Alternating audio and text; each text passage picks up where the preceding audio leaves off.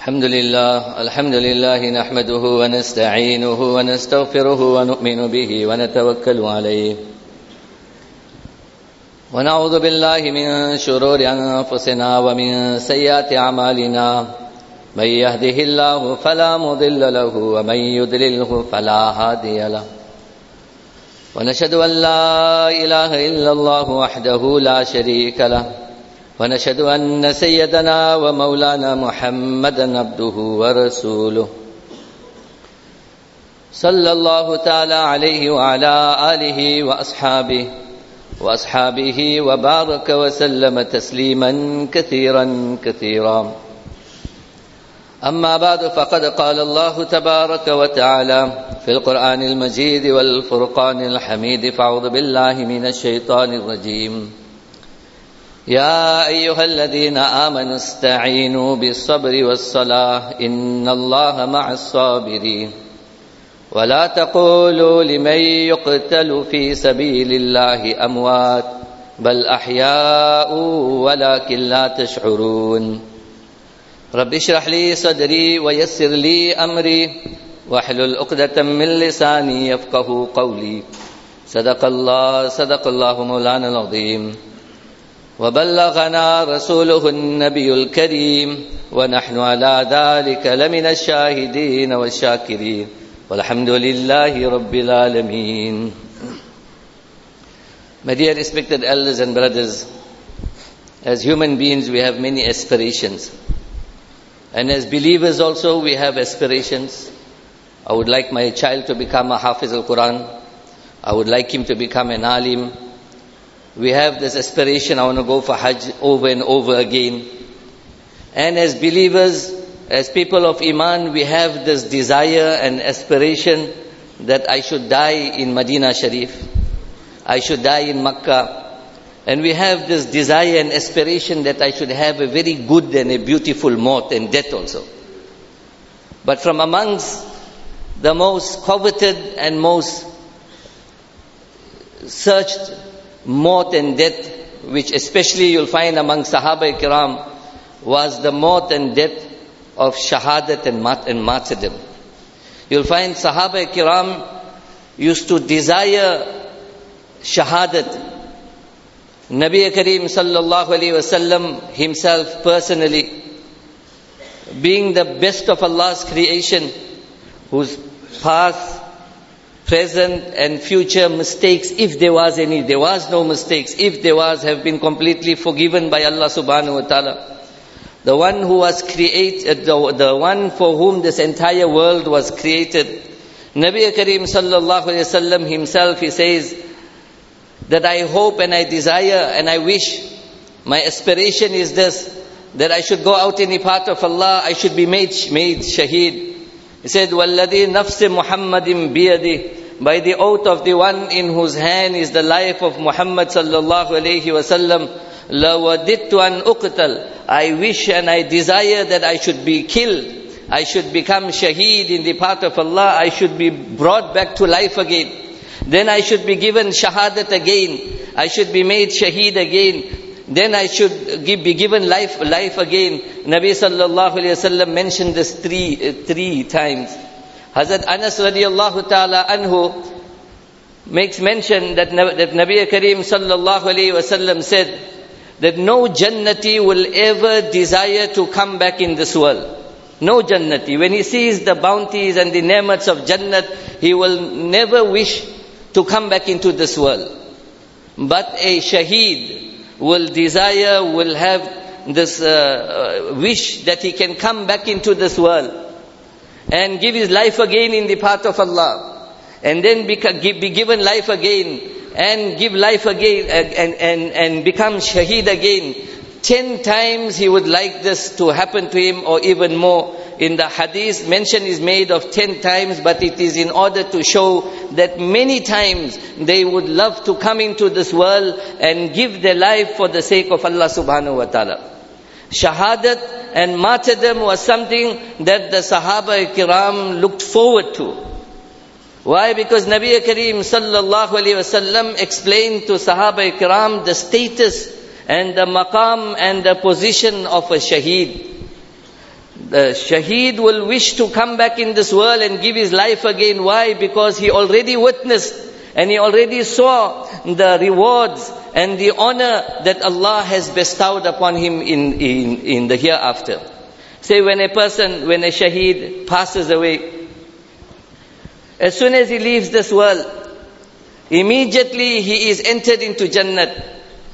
We should never think that a shaheed has died. Yes, he has left this worldly life. But Allah subhanahu wa ta'ala says, وَلَا تَقُولُوا لِمَن يُقْتَلُ فِي سَبِيلِ اللَّهِ أَمْوَاتٍ Don't say that a shaheed has died. بل أحياء عند رب بل أحياء ولكن لا تشعرون but in fact he is alive but you cannot perceive it and you cannot understand it ulama explain and they say that as far as a shaheed is concerned he enjoys an exclusive life in the hereafter an exclusive life he, he enjoys in the hereafter when a person dies then you go into alam barzakh if he's a good, good person, he will have a uh, beautiful sleep. He will enjoy the, the air of Jannat, etc. If he's a bad person, a kafir, a disbeliever, he will go into alam alam barzakh and his punishment will start. But as far as a shaheed is concerned, Allah subhanahu wa ta'ala in alam barzakh gives him an exclusive life. Such an exclusive life that he is already fed from the bounties of Jannat. He is already enjoying the nemats and the food and the drinks of Jannat. According to one hadith, Nabi Karim sallallahu alayhi wasallam said that on the day of Qiyamah when everybody will have to go for reckoning, everybody will be there and giving account of their life, how they live their life, how they spend their youth, how did you spend your wealth, how did you spend your time in the world, how did you act upon your knowledge, all these questions are going to be asked and we'll have to go through that difficult reckoning on the day of Qiyamah. But as far as a shaheed is concerned, they will be waiting whilst the reckoning is going on. They will be waiting at the gates of Jannat in a VIP lounge which is described in the ahadith as a beautiful green dome. A beautiful structure VIP lounge which will be on the banks of a brilliant and a bright and a beautiful river and they will be waiting for reckoning to, to conclude, to come to an end, and then they will be granted their entrance into Jannat forever and ever. So there are many, many ahadith of Nabi Kareem sallallahu alayhi wasallam which explains the status and the position of a shaheed, one who has died for the sake of Allah, one who has given his life for the sake of Allah subhanahu wa ta'ala, the position and the status of a shaheed is very, very high. That is why you find Sahaba kiram, they used to make dua to Allah. Hazrat Umar radiallahu ta'ala anhu is making dua to Allah. Allahumma rzuqni shahadatan fi sabilik. Waj'al mawti fi baladi rasulik. Sallallahu alayhi wasallam. He is making dua to Allah that, Oh my Allah, give me me, me shahadat in your path. Grant, um, give me that coveted end. Grant me, um, uh, grant me martyrdom, and let me die in the beloved city of Rasulullah sallallahu alaihi wasallam. In those days, people used to wonder, used to wonder that how will Umar radiallahu ta'ala attain uh, or attain his, his, his shahadat because he was so busy with the affairs of Khilafat, he was not out in the path of uh, striving in jihad at that time because he was looking after the affairs of the state and Khilafat. And because in his dua he is saying, I must become shaheed in the city of Rasulullah sallallahu alaihi wasallam. And during the time of Umar radiallahu ta'ala anhu, all the expeditions were far and wide in different, different parts of the world. But Allah subhanahu wa ta'ala accepted the dua of Umar radiallahu ta'ala anhu and Allah subhanahu wa ta'ala granted him shahadat in the very city of Rasulullah sallallahu alayhi wasallam on the musalla and on that point and place where Rasulullah sallallahu alayhi wasallam used to lead, lead, lead, lead the, uh, the salah. Hazrat Khalid bin Walid radiallahu ta'ala anhu, we all know he was known as Saifullah, the sword of Allah. Hazrat Khalid bin Walid radiallahu ta'ala anhu is on his deathbed. And Khalid bin Walid radiallahu ta'ala anhu is crying profusely. He is crying. People asked him, what is making you cry? He said, I fought so many battles, so many battles, because I wanted shahadat. Because there is not a point on his body that does not have a scar from an arrow, a spear or a sword. He said, I wanted shahadat in the path of Allah, but look at me, I am dying on the bed. People explained to him and ulama also explained that he had the title of Saifullah, the sword of Allah, and Allah didn't want the sword of Allah to fall and, and to break. But this was the desire in the hearts of Sahaba Kiram. Hazrat Anas bin Nadar radiallahu ta'ala anhu during the battle of Uhud. Hazrat Sa'ad bin Mu'adh radiallahu ta'ala anhu explains and he says that Anas bin Nadar radiallahu ta'ala anhu is saying that I can smell the fragrance of Jannat coming from Uhud. He then goes out into the enemy lines and eventually he gives his life, he becomes shaheed. When Sahaba Kiram were falling, when they were becoming shaheed, they used to say, Fuztu wa Rabbil Kaaba. I am successful by the oath of the Lord of the Kaaba. Why? Because they understood what it is to become a shaheed. They understood what a maqam, what a position, what a status it was to become a shaheed. One Bedouin, ordinary Sahabi, perhaps his name is not even recorded, but it's mentioned in Hayatus uh, Sahaba that as a Bedouin, a Bedouin Sahabi came to Rasulullah sallallahu alaihi wasallam, accepted Deen Islam. He made hijrat uh, towards Medina for the sake of Allah. Joined Nabi Kareem sallallahu alaihi wasallam in the Khaybar expedition. After the Khaybar expedition, booty was being distributed, so a share was taken out for him. Somebody went to pass on his share to him. He says, I didn't come out in the path of Allah for, for the dunya, for this. I didn't come out for this. I came out in the path of Allah so that an arrow can come from the side of the enemy and pierce me through here. And he pointed through his throat and his neck. He said, an arrow must come and pierce me through here. That is what I came out for in the path of Allah. Not long thereafter, he went on an expedition with the Sahaba Kiram.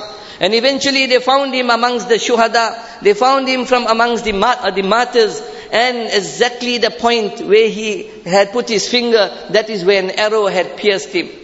When he was brought to Rasulullah sallallahu alayhi wasallam, Nabi sallallahu alayhi wasallam said he was true to Allah.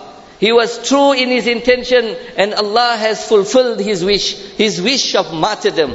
Then Nabi Kareem sallallahu alayhi wasallam shrouds this Sahabi, simple Bedouin Sahabi, shrouds him in his cloak, in his garment gives him one of his garments and shrouds him in this.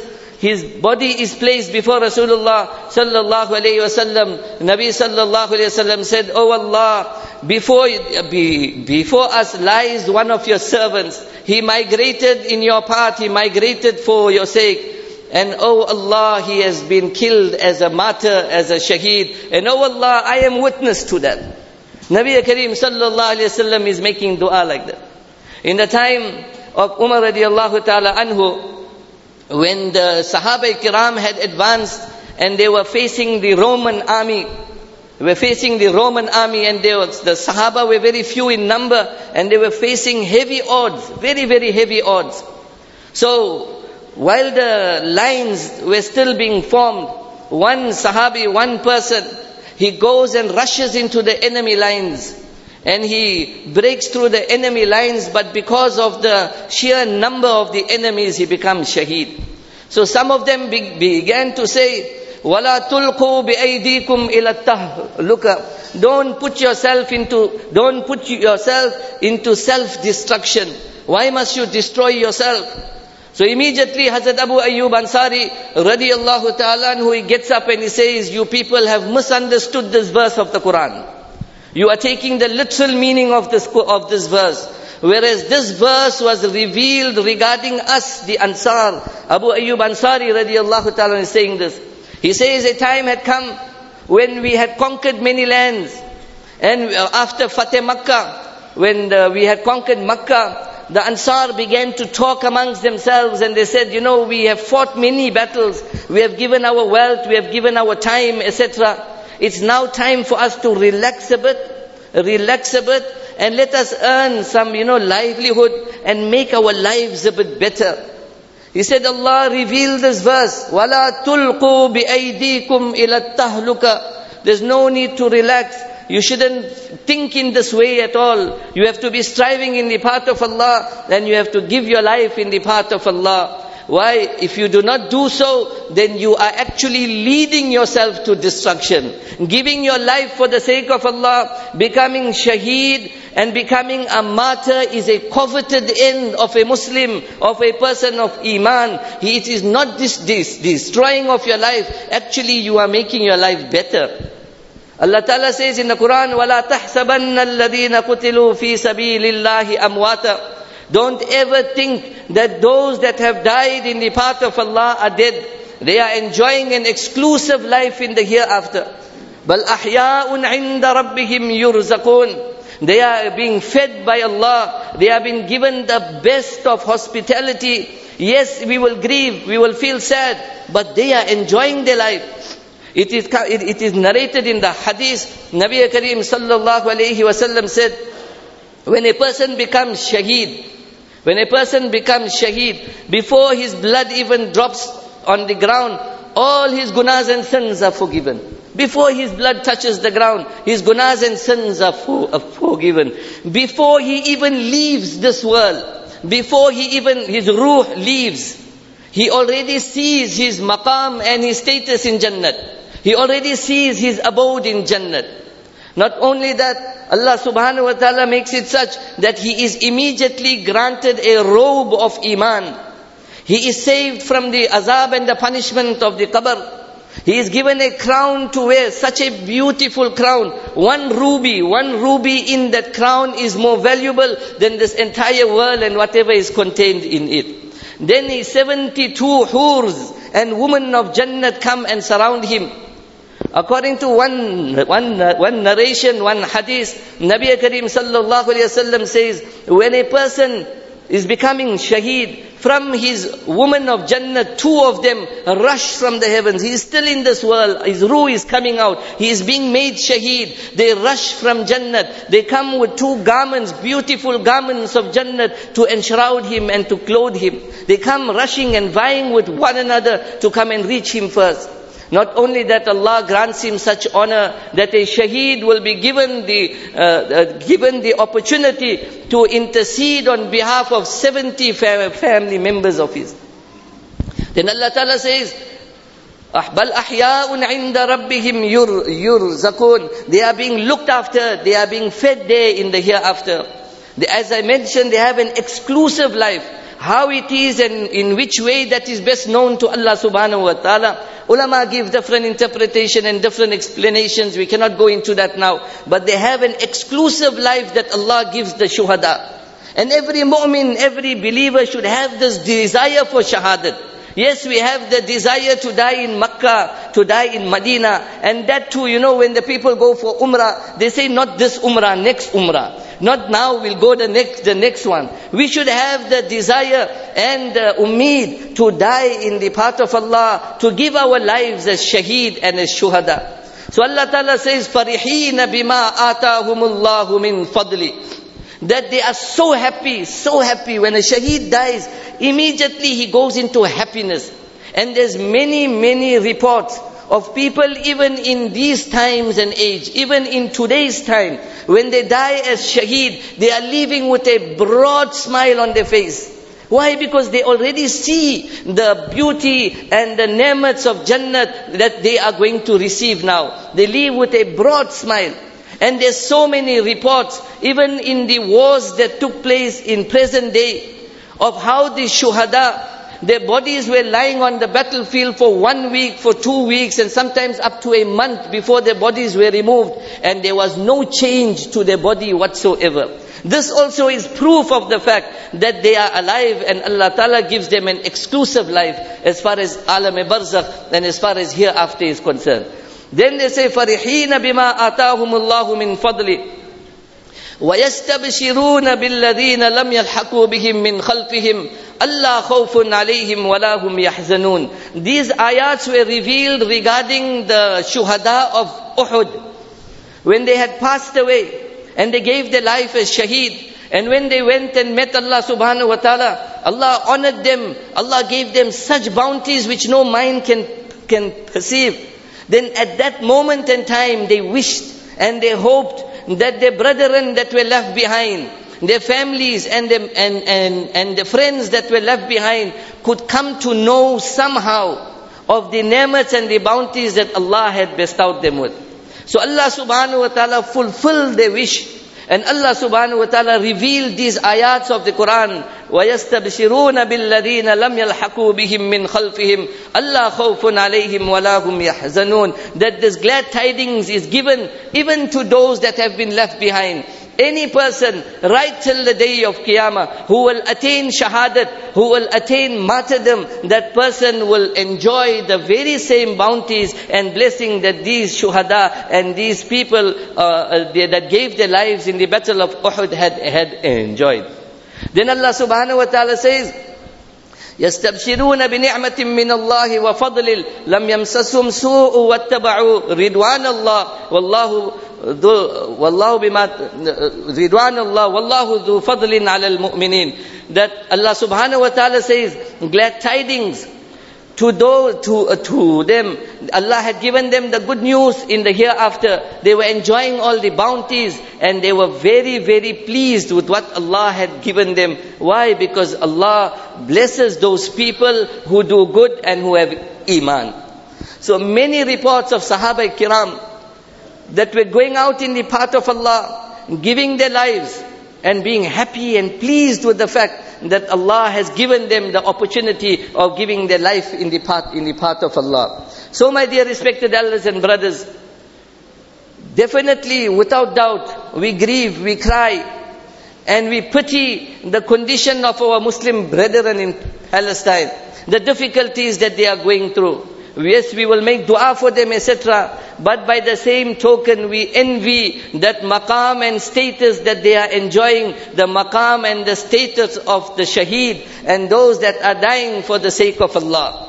Nabi Kareem sallallahu alayhi wasallam said, Man, kut, man kutila duna malihi fahuwa shaheed. A person who dies whilst protecting his property is a shaheed. Man kutila duna damihi fahuwa shaheed. A person who dies whilst protecting his life and his blood, he is a shaheed. Man kutila duna dinihi fahuwa shaheed. A person whilst protecting his deen, if he has to give his life, then he is a shaheed. Man kutila duna ahlihi fahuwa shaheed. A person who dies whilst protecting his family, he is a shaheed. And in one riwayat it comes, وَمَنْ قُتِلَ دُونَ مَظْلَمَتِهِ فَهُوَ شَهِيد A person who dies whilst he is being oppressed, he is a shaheed. And a person who is a shaheed, he's got a very high maqam and status in the courts of Allah subhanahu wa ta'ala. So Allah subhanahu wa ta'ala grant them Jannat, Allah subhanahu wa ta'ala ease the difficulties for, for them. We have to uh, continuously continuously make dua, dua for them. We have to continuously uh, uh, beg Allah subhanahu wa ta'ala to ease the difficulties that they are going through. But by the same token, we envy them for this, that Allah has granted them that maqam and the status of being shuhada and being those who are giving their life in the path of Allah subhanahu wa ta'ala. Allah subhanahu wa ta'ala, many places in the, in the Quran, Allah subhanahu wa ta'ala says, uh, regarding those that have gone out in the path of Allah, those that strive for the deen of Allah subhanahu wa ta'ala, Allah subhanahu wa ta'ala has given them high status and high, high maqam and position also. There's just, uh, in the time of uh, Abdullah bin, bin, bin, bin Mubarak, rahmatullah alayh, he was out in Tartus, he was out in the battle in Tartus, and there he wrote a letter to Fudail bin Iyad. He wrote a letter to him explaining to him regarding the, themselves who are out in the path of Allah, striving for the deen and the protection of, of the deen of Allah subhanahu wa ta'ala. He writes and he says, Ya abid al-haramain, law absartana la'alimta annaka bil ibadati tal'abu. He writes to him this letter and he says that, oh, the one who worships the two harams, You know, because uh, Fudail bin Iyad, six months used to spend in one haram and the other six months in another another haram in Makkah and in Medina, in the ibadat of Allah subhanahu wa ta'ala. So he writes to him and he says, if you had to see what we going through in the path of Allah, the difficulties that we have to experience, the hardships that we have to experience, you will regard your spending time in your ibadat as just a pastime. See, من كان يخضب خده بدموعه فنحورنا بدماعنا تتخدب Your chest and your, your, your face is getting wet with your tears whilst our chest is getting wet with our blood. We are giving our blood in the path of Allah. The same, same thing is happening to the people in Palestine because they are protecting Masjid al-Aqsa, they're protecting their lives, they're protecting their properties, they are giving blood. But it will never ever go to waste. We must never ever think that is going to go to waste. They will get either of two things. Either they will, they, they will get victory, which will very soon come. فَلَا تَحْسَبَنَّ اللَّهَ غَافِلًا أَمَّا يَعْمَلُ الظَّالِمُونَ We should never ever think that Allah is unaware of what is happening. The zulam, the atrocities, and the wrong that is taking place. Allah is watching everything. Everything has a time frame in the courts of Allah. Very soon, very shortly, the nusrat and the help of Allah will come. So it's either you will enjoy the nusrat and the help of Allah very soon, or you will enjoy shahadat. A Muslim never loses Never loses. You're either getting shahadat and a better place in the hereafter, which nobody wants to even return to in this world, or you are going to be given victory. So then Abdullah bin Mubarak continues with his letter and he says, أَوَمَنْ أَوَيَتْعَبُ خَيْلَهُ فِي بَاطِلٍ فَخُيُولُنَا يَوْمُ السَّبِيحَةِ تَتْعَبُ Many people, they horse, they riding their horses in enjoyment and their horses are getting tired uh, going around, you know, touring, etc. Our horses on the day when they have to fight the enemies are getting tired and are getting hurt. You find many people, unfortunately, lot of time they while away in holiday making. Unfortunately, hours and hours playing golf, you know, all that. Instead of spending so much money on all these equipment, rather buy weapons, rather, rather buy guns, etc. and train your children, train everybody with, with, with, with, with this. Because in the Quran, Allah subhanahu wa ta'ala says, وَأَعِدُّوا لَهُمْ مَا اسْتَطَعْتُم مِّن قُوَّةٍ وَمِن رِبَاطِ الْخَيْلِ تُرْهِبُونَ بِهِ عَدُوَّ اللَّهِ we need to train ourselves. We need to have that desire from within ourselves for jihad, for striving in the path of Allah, for giving our life in the path of Allah subhanahu wa ta'ala. Then he writes and he says, Rihul abiri lakum wa nahnu abiruna. Rahjus sanabiki wal ghubarul. That you have, you know, you perfuming yourself, putting this oud and that oud and all the different perfumes. But when you're out in the path of Allah, when you're in jihad, there is no time to put perfume. Our perfume is the dust and the sparks that fly from the hooves of the of the horses. وَلَقَدْ أَتَانَا مِن مَقَالِ نَبِيِّنَا قَوْلٌ صَحِيحٌ صَادِقٌ لَا يَكْذِبُ لا يستوي غبار خيل الله في خيل الله في أنف امرئ ودخان نار تلهب that Nabi sallallahu alayhi wasallam has spoken the truth that the fire, the, the blaze, the smoke from the fire of Jahannam and the dust that goes into the noses of those that are striving in the path of Allah can never ever be, com- be combined. That means he will never go into Jahannam. And finally, he says, Allah subhanahu wa ta'ala says, وَهَذَا كِتَابُنَا يَنْتِقُ بَيْ نبين أنا ليس الشهيد بميت and Allah mentions in the Quran that a shaheed will never die a shaheed, lays a shaheed will be mayyitin, a shaheed will never die. So the lesson that we'll go home with today, one is every one of us should have the desire for shahadat. Even if you don't fathom it coming, or even if you haven't imagined it, the desire for shahadat has to be in the heart of every believer. Nabi sallallahu alayhi wasallam said, "Man mata wa lam yaghzu wa lam yuhaddith bihi nafsu mata ala shu'batin min min nifaq." Any person who dies but dies without going into battlefield, without fighting in any battle, perhaps you didn't get the opportunity, perhaps you didn't come to a situation where you had to fight, so you died when you never had a battle to fight in. But walam yuhaddith bihi nafsu. But you never even desired shahadat. You never even thought about shahadat. Then you die on nifaq and hypocrisy. then you don't die a person with Iman. So now what we are witnessing in Palestine, let us all have this desire in our heart that if Allah makes the way for us, we will go there. If we cannot go, go, go there, at least have this desire for shahadat, to die in the path of Allah or to become shaheed in any which way. There's one way which we'll make mention of before we conclude is that Nabi sallallahu alayhi said, if somebody comes to steal your property, a Sahabi asked Nabi sallallahu alayhi somebody comes to steal my property, what should I do? He said, you must fight. He said, what if he kills me? He said, you are shaheed.